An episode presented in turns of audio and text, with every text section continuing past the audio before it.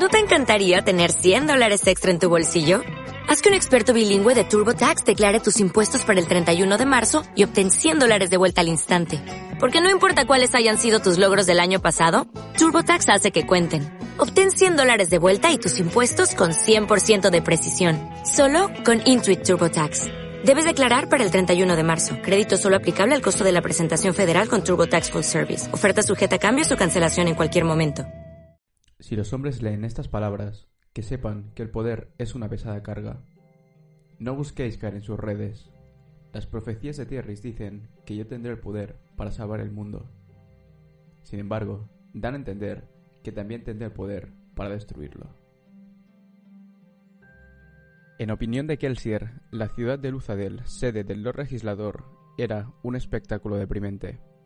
La mayoría de los edificios habían sido construidos con bloques de piedra y rematados con tejados de arcilla para los ricos, y sencillos tejados de madera terminados en pico para el resto.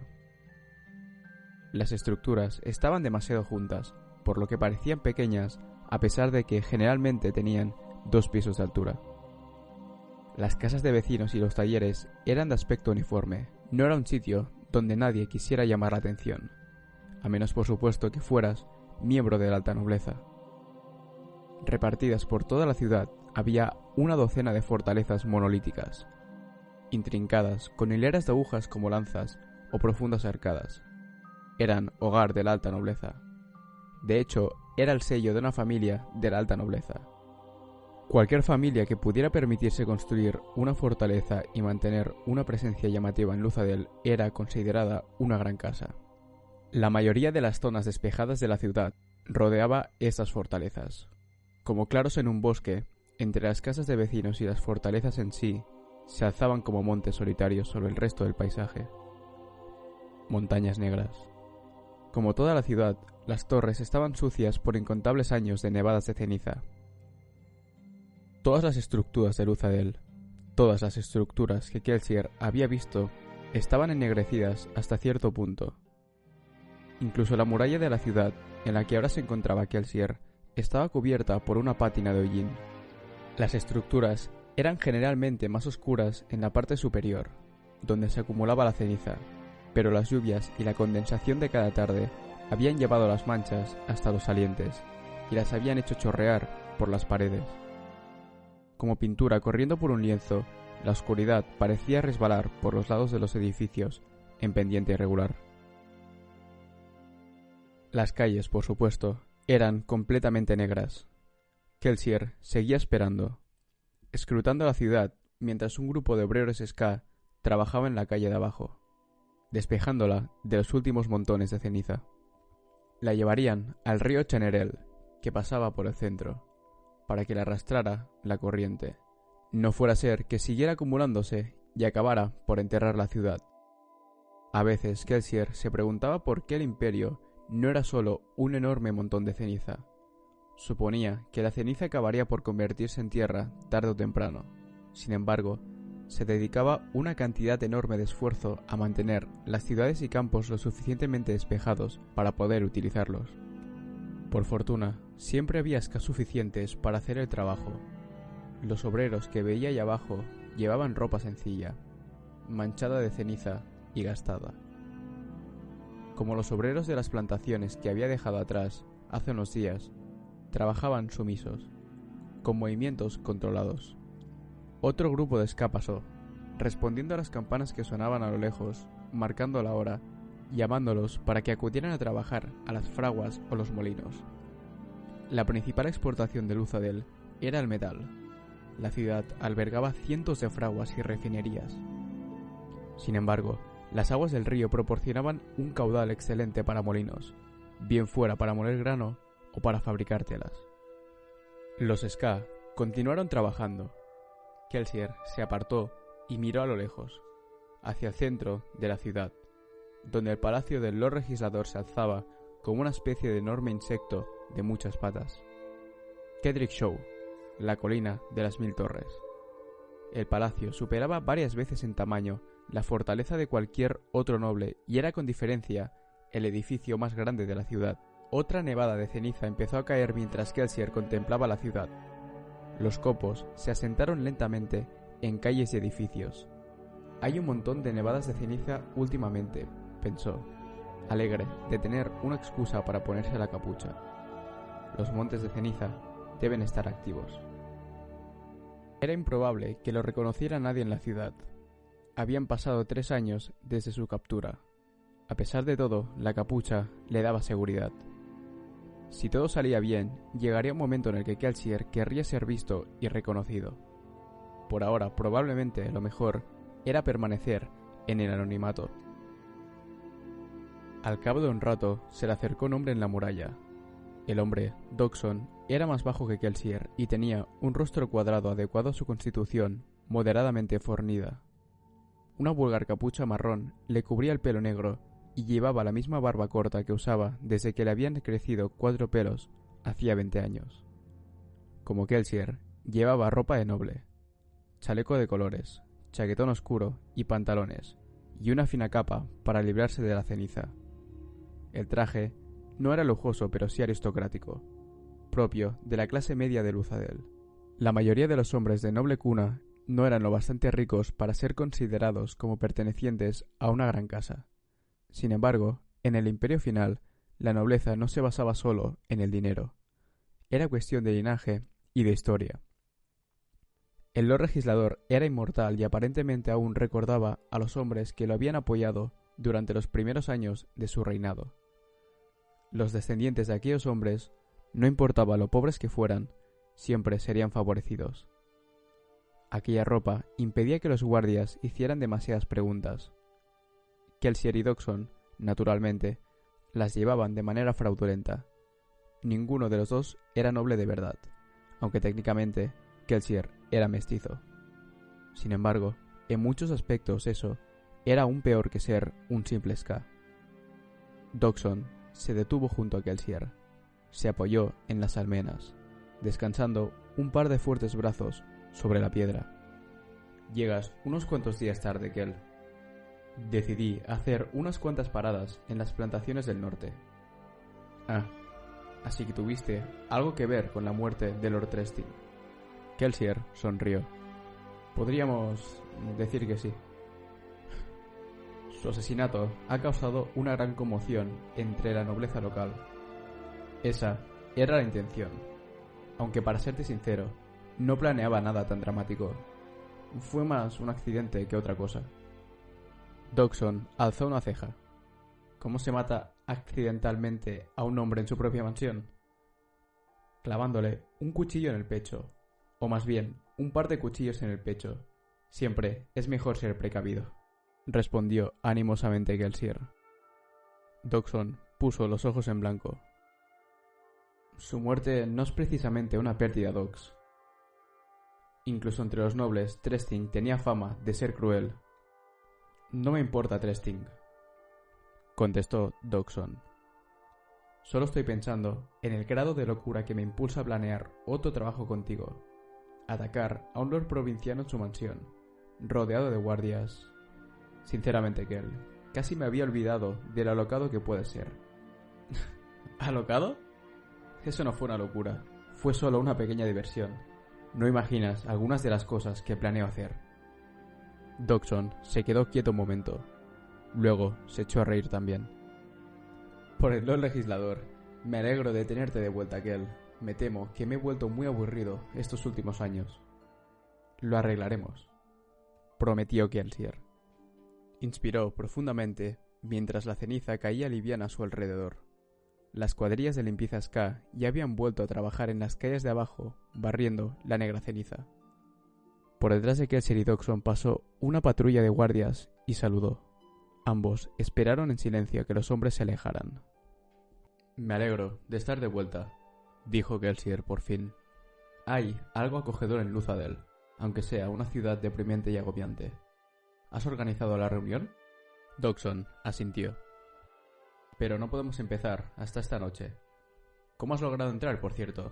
Tengo hombres vigilando las puertas. Eh, me colé anoche. Pero, ¿cómo? Bueno, está bien. Me va a costar acostumbrarme. Kelsier se encogió de hombros. No veo por qué. Siempre trabajas con brumosos. Sí, pero esto es diferente, dijo Doxon, alzando una mano para contrarrestar cualquier oposición. No es necesario, él. No estoy poniendo trabas. Solo digo que me va a costar acostumbrarme. Bien. ¿Quién va a venir esta noche? Bueno, Brisa y Ham estarán allí, naturalmente. Sienten mucha curiosidad por ese misterioso trabajo tuyo. Por no mencionar lo molestos que andan porque no les he contado qué has estado haciendo estos últimos años. Bien, dijo Kelsier con una sonrisa. Que sigan con la duda. ¿Qué tal trampa? Doxon negó con la cabeza. Trampa ha muerto. El ministerio lo capturó por fin hace un par de meses. Ni siquiera se molestaron en enviarlo a los pozos. Lo decapitaron en el acto. Kelsier cerró los ojos y resopló suavemente. Parecía que el Ministerio de Acero acababa por capturar siempre a todo el mundo. A veces, Kelsier sentía que la vida de un escabrumoso no consistía tanto en sobrevivir como en escoger el momento adecuado para morir. Esto nos deja sin un ahumador, dijo Kelsier por fin, abriendo los ojos. ¿Quién es? ¿Alguna sugerencia? Rudy, respondió Doxon. Kelsier negó con la cabeza. No, es un buen ahumador, pero no es buena persona. Doxon sonrió. No es suficientemente buena persona para estar en una banda de ladrones. Kel, he echado de menos trabajar contigo, de veras. Muy bien. ¿Quién entonces? Kelsier lo pensó un momento. ¿Sigue Clubs con ese taller suyo? Que yo sepa... dijo Doxon lentamente. Se supone que es uno de los mejores ahumadores de la ciudad. Eso parece, respondió Doxon. Pero ¿no resulta difícil trabajar con él? No es para tanto cuando te acostumbras a él. Además, creo que podría ser el adecuado para ese trabajo en concreto. Muy bien, lo invitaré, dijo Doxon. Además, creo que uno de sus parientes es un ojo de estaño. ¿Quieres que lo invite también? Me parece bien. Bueno, además tenemos a Yeden, suponiendo que le siga interesando. Estar allí, dijo Gelsier. Será mejor que lo esté. Él nos paga después de todo. Kelsier asintió. Luego frunció el ceño. No has mencionado a Marsh.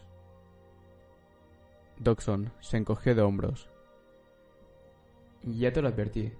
Tu hermano nunca probó nuestros métodos, y ahora... Bueno, ya conoces a Marsh. No querrá tener nada que ver con Jeden ni con la rebelión, mucho menos con un puñado de criminales como nosotros. Creo que tendremos que buscar a otra persona que se infiltre entre los obligadores. No, dijo Kelsier. Lo hará. Tendré que pasarme a persuadirlo. Si tú lo dices. Doxon guardó silencio y los dos permanecieron inmóviles un momento, apoyados contra la muralla y contemplando la ciudad cubierta de ceniza. Doxon finalmente sacudió la cabeza. Es una locura, ¿no? Kelsier sonrió. A que sienta bien. Doxon asintió. Estupendamente. Será un trabajo único, dijo Kelsier, mirando hacia el norte, al retorcido edificio que se alzaba en el centro de la ciudad. Doxon se apartó de la muralla. Faltan unas cuantas horas para la reunión. Hay algo que quiero mostrarte. Creo que todavía tenemos tiempo, si nos damos prisa. Kelsier se volvió curioso. Bueno, iba a echarle una buena reprimienda a mi hermano, pero esto merecerá la pena, prometió Doxon. Bin estaba sentada en el rincón del cubículo principal del cubil. Se mantenía en la oscuridad, como de costumbre. Cuanto más pareciera apartada de la vista, más la ignorarían los demás. No podía permitirse malgastar suerte haciendo que los hombres mantuvieran las manos apartadas de ella. Apenas había tenido tiempo para regenerar la que había gastado unos cuantos días antes durante el encuentro con el obligador. La multitud de costumbre ocupaba las mesas de la habitación, jugando a los dados o discutiendo trabajitos. El humo de una docena de pipas se acumulaba en el techo y las paredes. El suelo estaba manchado de ceniza. Como la mayoría de las bandas de ladrones, el grupo de Camon no era famoso por su limpieza. Había una puerta al fondo de la habitación y más allá una escalera de piedra que se enroscaba sobre sí misma hasta llegar a una falsa alcantarilla en un callejón. Aquella habitación, como tantas otras ocultas en la capital imperial de Luzadel, se suponía que no existía. Llegaba en risotadas de la parte delantera de la cámara, donde Camon estaba sentado con media docena de amigotes, disfrutando de una tarde típica de cerveza y chistes groseros. La mesa de Camon estaba situada junto a la barra, cuyas bebidas, demasiado caras, eran simplemente uno de los modos que tenía Camon de explotar a quienes trabajaban para él. Los elementos criminales de Luzadel habían aprendido bastante bien las lecciones de la nobleza. Bien, trataba de ser invisible. Seis meses antes no hubiese creído que la vida pudiera ser peor sin Rin. No obstante, a pesar de la abusiva ira de su hermano, había impedido que los otros miembros de la banda se propasaran con ella. Había, relativamente, pocas mujeres en las bandas de ladrones. Por lo general, las que se relacionaban con los bajos fondos acababan trabajando de prostitutas. Rin siempre le había dicho que una chica tenía que ser dura, más dura aún que un hombre, si quería sobrevivir. ¿Crees que los jefes de las bandas querrán a una molestia como tú en el grupo? le había dicho. Ni siquiera yo quiero trabajar contigo, y soy tu hermano. Todavía le dolía la espalda. Camon la había azotado el día anterior. La sangre le estropearía la camisa y no podía permitirse otra. Camon se estaba quedando con su salario para cobrarse las deudas que había dejado Rin. Pero soy fuerte, pensó. Esa era la ironía. Las palizas ya casi no le dolían, porque los frecuentes abusos de Rin la habían vuelto resistente y le habían enseñado al mismo tiempo a parecer patética y rota.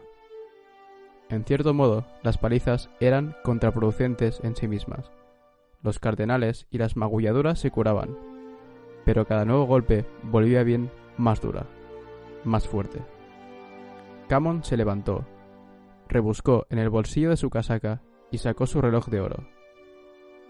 Hizo un gesto a uno de sus acompañantes y luego escrutó la habitación, buscándola. Sus ojos se clavaron en Bin. Es la hora. Bin frunció el ceño. ¿La hora de qué? El cantón de las finanzas del ministerio era una estructura impresionante. Pero claro, todo cuanto tenía que ver con el Ministerio de Acero tendía a serlo. Alto y cuadrado, el edificio disponía de un enorme rosetón en la fachada, cuyos cristales se veían oscuros desde el exterior. Dos grandes estandartes colgaban junto a la ventana. La tela roja, manchada de hollín, proclamaba alabanzas al Lord Legislador.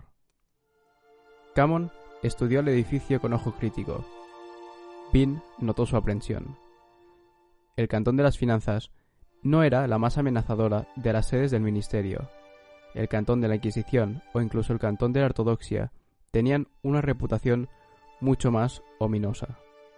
Sin embargo, Entrar voluntariamente en cualquier edificio ministerial, ponerte a ti mismo en manos de los obligadores, bueno, era algo que se hacía solo después de considerarlo seriamente. Camon inspiró profundamente, luego dio un paso adelante, golpeando con su bastón de duelos las piedras mientras caminaba. Llevaba su caro traje de noble y le acompañaban media docena de miembros de la banda, incluida Vin, para hacerse pasar por sus criados. Vin siguió a Camon escalinata arriba y esperó, mientras uno de los miembros de la banda se adelantaba de un salto para abrir la puerta a su amo. De los seis partícipes parecía que solo a Vin no le habían dicho nada del plan. Sospechosamente, a Ceron, el supuesto socio de Camon en el timo del ministerio, no se le veía por ninguna parte. Vin entró en el edificio del cantón. Una vibrante luz roja con destellos azules entraba por el rosetón. Un único obligador con tatuajes de nivel medio alrededor de los ojos estaba sentado tras una mesa al fondo de la alargada recepción. Camon se acercó dando golpes de bastón contra la alfombra. Soy Lord Headway, dijo. ¿Qué estás haciendo, Camon? pensó Vin. Le insististe a Ceron en que no te reunirías con el predado Airt en su despacho del cantón. Sin embargo, aquí estás. El obligador asintió, tomando nota en su libro de registro. Señala a un lado. Puede acompañarle un sirviente en la sala de espera. El resto debe permanecer aquí. El bufido de desdén de Camon indicó lo que pensaba de esa prohibición. El obligador, sin embargo, no levantó la cabeza de su libro. Camon permaneció inmóvil un instante, y bien no supo si estaba verdaderamente enfadado o si tan solo interpretaba el papel de un noble arrogante. Finalmente, la señaló con un dedo. Ven, dijo, dándose la vuelta y yendo hacia la puerta indicada. La habitación que había al otro lado era lujosa y cómoda. Varios nobles esperaban en ella, reclinados en diversas posturas. Camon escogió un sillón y se sentó, y luego señaló una mesa con vino y pasteles de escarcha roja. Bin, obediente, le sirvió un vaso de vino y un plato de comida, ignorando su propia hambre. Camon empezó a picotear ansioso los pasteles, saboreándolos en silencio. Está nervioso, más nervioso incluso que antes. Cuando entremos, no digas nada, murmuró Camon entre bocados. Vas a traicionar a Ceron, pensó Bin. ¿Pero cómo? ¿Por qué? El plan de Ceron era de ejecución compleja, pero conceptualmente simple. Cada año, el ministerio trasladaba a sus nuevos acólitos obligadores de las instalaciones norteñas de adiestramiento al sur, al Buzadel, para terminar su instrucción. Sin embargo, Ceron había descubierto que esos acólitos y sus supervisores traían consigo grandes cantidades de fondos del ministerio, disfrazados de equipaje, para su almacenamiento en Luzadel. Dedicarse al bandidaje era muy difícil en el Imperio Final debido a que las patrullas seguían constantemente las rutas del canal. Sin embargo, si tu objetivo eran los barcos en los que navegaban los acólitos, podía lograrse. En el momento preciso, los guardias se volvían contra sus pasajeros. Un hombre podía sacar unos buenos beneficios y luego achacar las pérdidas a los bandidos. La banda de Ceron es débil, dijo Gamón en voz baja. Ha invertido demasiados recursos en este golpe. Pero cuando se desquite, algo que no sucederá si cojo ahora lo que pueda y dijo Camón, sonriendo. Convenceré a los obligadores para que me den una cantidad para mantener a flote mis convoyes, y luego desapareceré y dejaré que Ceron se encargue del desastre cuando el ministerio se dé cuenta de que lo han timado. Bin dio un paso atrás, levemente sorprendida. Preparar un golpe como ese le habría costado a Ceron miles y miles de cuartos. Si el trato salía mal, estaría arruinado y, con el ministerio persiguiéndolo, ni siquiera tendría tiempo de buscar venganza. Camon obtendría beneficios rápidos, además de deshacerse de uno de sus más poderosos rivales. Theron fue un necio al meter a Camon en esto, pensó Vin.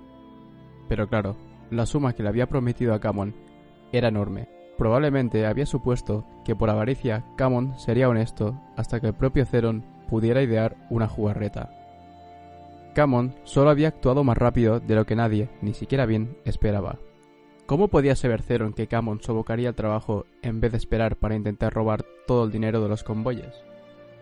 El estómago le dio un vuelco. ¿Por qué sigue molestándome tanto? Todo el mundo traiciona a todo el mundo. Así es la vida. Quiso buscar un rincón, un sitio apartado y diminuto, y esconderse, sola. Todos te traicionarán. Todos pero no había ningún sitio donde ir.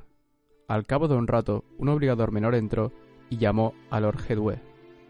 Bin siguió a Camon mientras los conducía a una sala de audiencias. El hombre que esperaba dentro, sentado tras la mesa, no era el prelado Laird. Camon se detuvo en la puerta.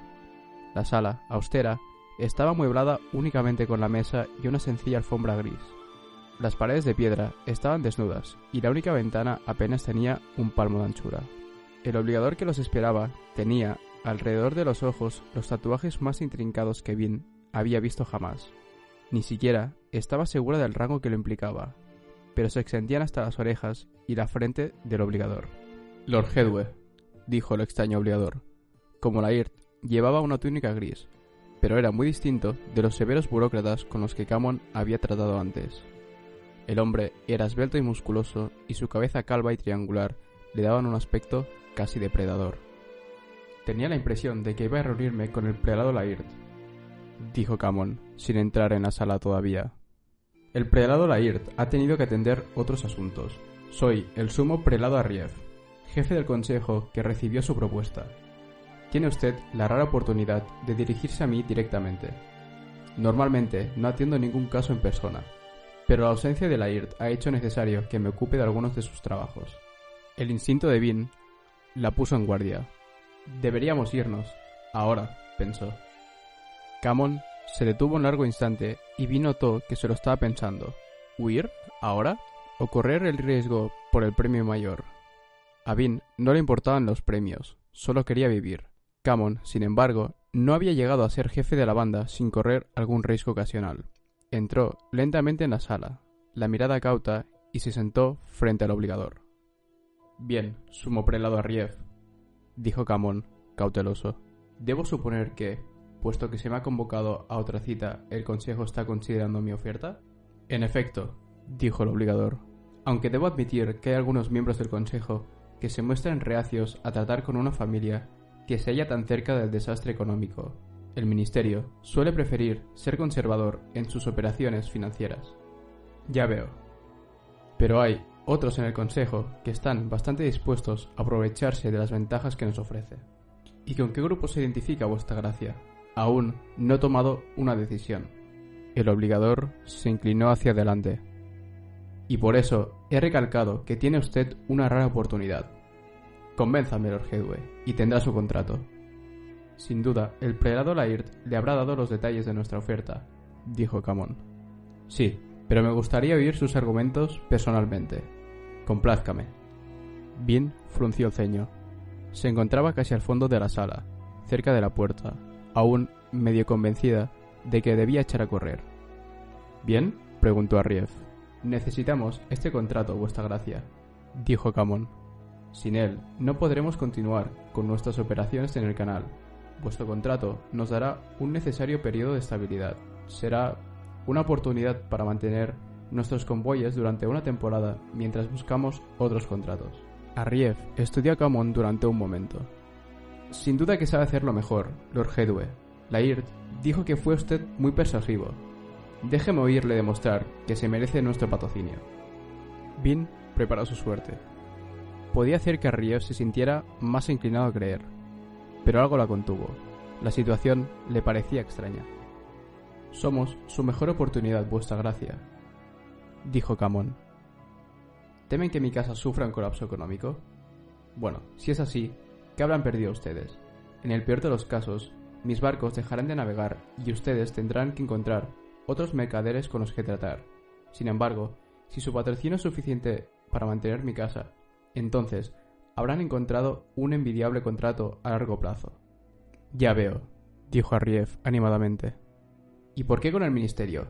¿Por qué no hace usted su trato con otra persona? Sin duda, hay otras opciones para sus barcos. Otros grupos que aprovecharían sin duda esas tarifas. Camon frunció el ceño. No es cuestión de dinero, vuestra gracia, sino de la victoria, la muestra de confianza que representaría tener el contrato con el ministerio. Si ustedes confían en nosotros, otros lo harán también. Necesito su apoyo. Camon estaba sudando. Probablemente empezaba a lamentar su temeridad. ¿Lo habían traicionado? ¿Estaba Ceron detrás de la extraña reunión? El obligador expiró en silencio. Bien, sabía que podía destruirlos. Si llegaba a sospechar que lo estaban timando, podría entregarlos al cantón de la Inquisición. Más un noble había entrado en un edificio del cantón y no había salido nunca. Apretando los dientes, Bin se esforzó y usó su suerte con el obligador, volviéndolo menos suspicaz. Arriev sonrió. Bien, me ha convencido, declaró de pronto. Camon suspiró aliviado. En su carta más reciente sugería que necesitaban 3.000 cuartos como anticipo para rehacer su equipo y reemprender las operaciones fluviales. Continúa Rief. Vea al escriba del salón principal, que se encargue de terminar el papeleo para que pueda solicitar los fondos necesarios. El obligador sacó una hoja de grueso papel burocrático de un fajo y estampó un sello al pie. Se la tendió a Camón. He aquí su contrato. Camón sonrió con toda el alma. Sabía que recurrir al ministerio era la opción adecuada. Dijo, aceptando el contrato. Se levantó, saludó respetuosamente al obligador y luego indicó a Vin que le abriera la puerta. Ella así lo hizo. Algo va mal, algo va muy mal, pensó Vin. Se detuvo en la puerta cuando Camon salió y miró al obligador. Todavía estaba sonriendo. Un obligador feliz era siempre un mal signo. Pero nadie los detuvo mientras atravesaban la sala de espera con sus nobles ocupantes. Camon selló y entregó el contrato al escriba adecuado y ninguno de los soldados apareció para arrestarlos. El escriba sacó un cofrecito lleno de monedas y se lo entregó a Camon con gesto indiferente. Luego, simplemente, salieron del edificio del cantón. Camon se reunió con el resto de sus ayudantes con obvio alivio. No hubo gritos de alarma, ni pasos de soldados. Eran libres. Camon había conseguido timar con éxito tanto al ministerio como al otro jefe de la banda, aparentemente. Kelsier se metió en la boca otro de los pastelitos de cobertura roja y lo masticó con satisfacción. El grueso ladrón y su flaca ayudante atravesaron la sala de espera camino de la salida. El obligador, que había entrevistado a los dos ladrones, permaneció en su despacho, al parecer preparando su siguiente cita. ¿Y bien? preguntó Dodson. ¿Qué te parece? Kelsier miró los pastelitos. Están. están bastante buenos, dijo, tomando otro. En el ministerio siempre han tenido un gusto excelente. Es lógico que ofrezcan manjares de primera. Dodson puso los ojos en blanco. Me refiero a la chica, Kel. Kelsier sonrió mientras se aprovisionaba de cuatro pasteles y luego indicó la puerta. La sala de espera del cantón empezaba a estar demasiado abarrotada para discutir asuntos delicados. Al salir, se detuvo para decirle al obligador secretario del rincón que tendrían que fijar una cita para otro día. Luego, los dos atravesaron la cámara de entrada, pasando junto al grueso jefe de la banda, que estaba hablando con un escriba. Kelsier salió a la calle, se puso la capucha para protegerse de la caída de ceniza y abrió la marcha. Se detuvo en la boca de un callejón, desde donde Doxon y él podían observar las puertas del edificio del cantón. Kelsier masticó feliz sus pastelitos. ¿Cómo la descubriste? preguntó, entre bocados. Tu hermano, respondió Dodson. Camon trató de engatusar a Marsh hace unos cuantos meses y también llevó a la chica. Lo cierto es que el pequeño amuleto de la suerte de Camon se está volviendo moderadamente famoso en los círculos adecuados. Todavía no estoy seguro de si Camon sabe lo que ella es o si no lo sabe. Ya sabes lo supersticiosos que pueden ser los ladrones. Kelsier asintió y se sacudió las manos. ¿Cómo sabías que ella estaría aquí hoy? Dodson se encogió de hombros. Unos cuantos sobornos en el lugar adecuado. Llevo vigilando a la chica desde que Mars me la señaló. Quería darte la oportunidad de verla con tus propios ojos. Al otro lado de la calle, la puerta del edificio del cantón finalmente se abrió y Camon bajó rápidamente la escalinata, rodeado de un grupo de sirvientes. La muchachita de pelo corto lo acompañaba. Kelsier frunció el ceño al verla. Caminaba ansiosa y dio un leve respingo cuando alguien hizo un movimiento rápido. Tenía la mejilla derecha todavía ligeramente lívida por un cardenal a medio curar. Kelsier miró al engreído Camon. Tendré que idear algo adecuado para este hombre. Pobrecilla, murmuró Dodson. Kelsier asintió. Pronto se librará de él. Es asombroso que nadie la haya descubierto antes. Tu hermano tenía razón entonces. Kelsier asintió. Al menos es una brumosa, y si Mars dice que es algo más, me inclino a creerlo. Me sorprende un poco verla usar alomancia con un miembro del ministerio, sobre todo dentro de un edificio del cantón, Supongo que ni siquiera sabe que está utilizando sus habilidades. ¿Es eso posible? preguntó Dodson. Kelsier asintió. Los minerales sedimentarios del agua pueden ser quemados, aunque solo sea para obtener una brizna de poder. Ese es uno de los motivos por los que el Lord Legislador construyó su ciudad aquí. Hay mucho metal en el suelo. Yo diría que... Kelsier se cayó y frunció levemente el ceño. Algo iba mal. Miró hacia Camon y su grupo. Todavía eran visibles, no muy lejos, cruzando la calle y dirigiéndose hacia el sur. Una figura apareció en la puerta del edificio del cantón. Esbelto y con aire confiado, llevaba alrededor de los ojos los tatuajes de un sumo prelado del cantón de las finanzas. Probablemente era el mismo hombre con el que Camon se había reunido un rato antes. El obligador salió del edificio y un segundo hombre salió tras él. Junto a Kelsier, Doxon se embaró de pronto. El segundo hombre era alto y de constitución robusta. Cuando se dio la vuelta, Kelsier vio que un grueso clavo de metal atravesaba cada uno de los ojos del hombre. Tan anchos como la cuenca del ojo, los clavos eran lo suficientemente largos para que sus afiladas puntas sobresalieran dos centímetros por la parte posterior del cráneo afeitado del hombre.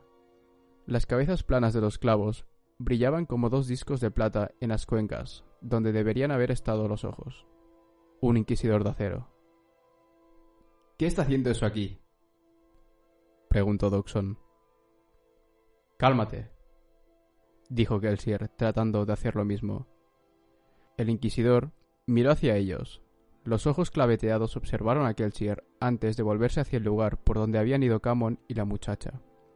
Como todos los inquisidores, llevaba intrincados tatuajes en los ojos, sobre todo negros, con una dura línea roja, que lo identificaban como un miembro del alto rango del cantón de la Inquisición. No está aquí por nosotros, dijo Kelsier. No voy a quemar nada. Pensará que solo somos nobles ordinarios. La muchacha, dijo Doxon, preocupado. Kelsier asintió. Dices que Camon lleva trabajando este timo al ministerio algún tiempo. Bien, la chica debe de haber sido detectada por uno de los obligadores. Están entrenados para reconocer cuando un alomántico juega con sus emociones. Doxon frunció el ceño, pensativo. Al otro lado de la calle, el inquisidor dijo algo al otro obligador y luego los dos se volvieron para echar a andar hacia donde Camon había ido. Caminaban sin ninguna prisa. Deben de haber enviado a alguien para seguirlos, dijo Doxon. Se trata del ministerio, respondió Kelsier. Habrán enviado al menos a dos. Doxon asintió. Camon nos llevará directamente a su guardia, morirán docenas de ladrones. No son las personas más admirables del mundo, pero, a su modo, combaten el imperio final. Dijo Kelsier. Además, no estoy dispuesto a dejar que una posible nacida de la bruma se nos escape. Quiero hablar con la chica. ¿Puedes encargarte de esos perseguidores? Te decía que me estaba aburriendo él, no que me hubiera vuelto torpe. Puedo encargarme de un par de sicarios del ministerio. Bien, dijo Kelsier metiéndose la mano en el bolsillo y sacando un frasquito. Varios copos de metal flotaban en una solución salina. Hierro, acero, peltre, cobre, bronce, zinc y latón. Los ocho metales alománticos básicos. Kelsier le quitó el tapón y engulló el contenido de un solo trago. Se guardó el frasco vacío y se limpió la boca. Me encargaré de ese inquisidor, Doxon pareció preocuparse. ¿Vas a intentar enfrentarte a él? Kelsier negó con la cabeza. Demasiado peligroso. Lo distraeré, nada más. Ahora, en marcha. No queremos que esos perseguidores se encuentren la guarida. Doxon asintió. Está bien. Nos reuniremos en la encrucijada 15. Dijo antes de desaparecer callejón abajo, doblando una esquina.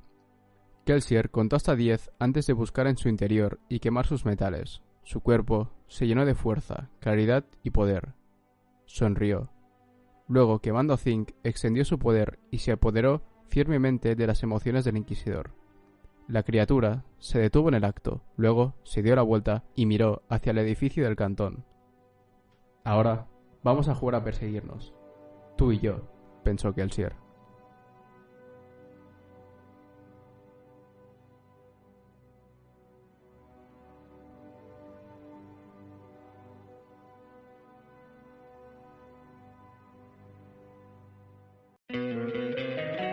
encantaría tener 100 dólares extra en tu bolsillo?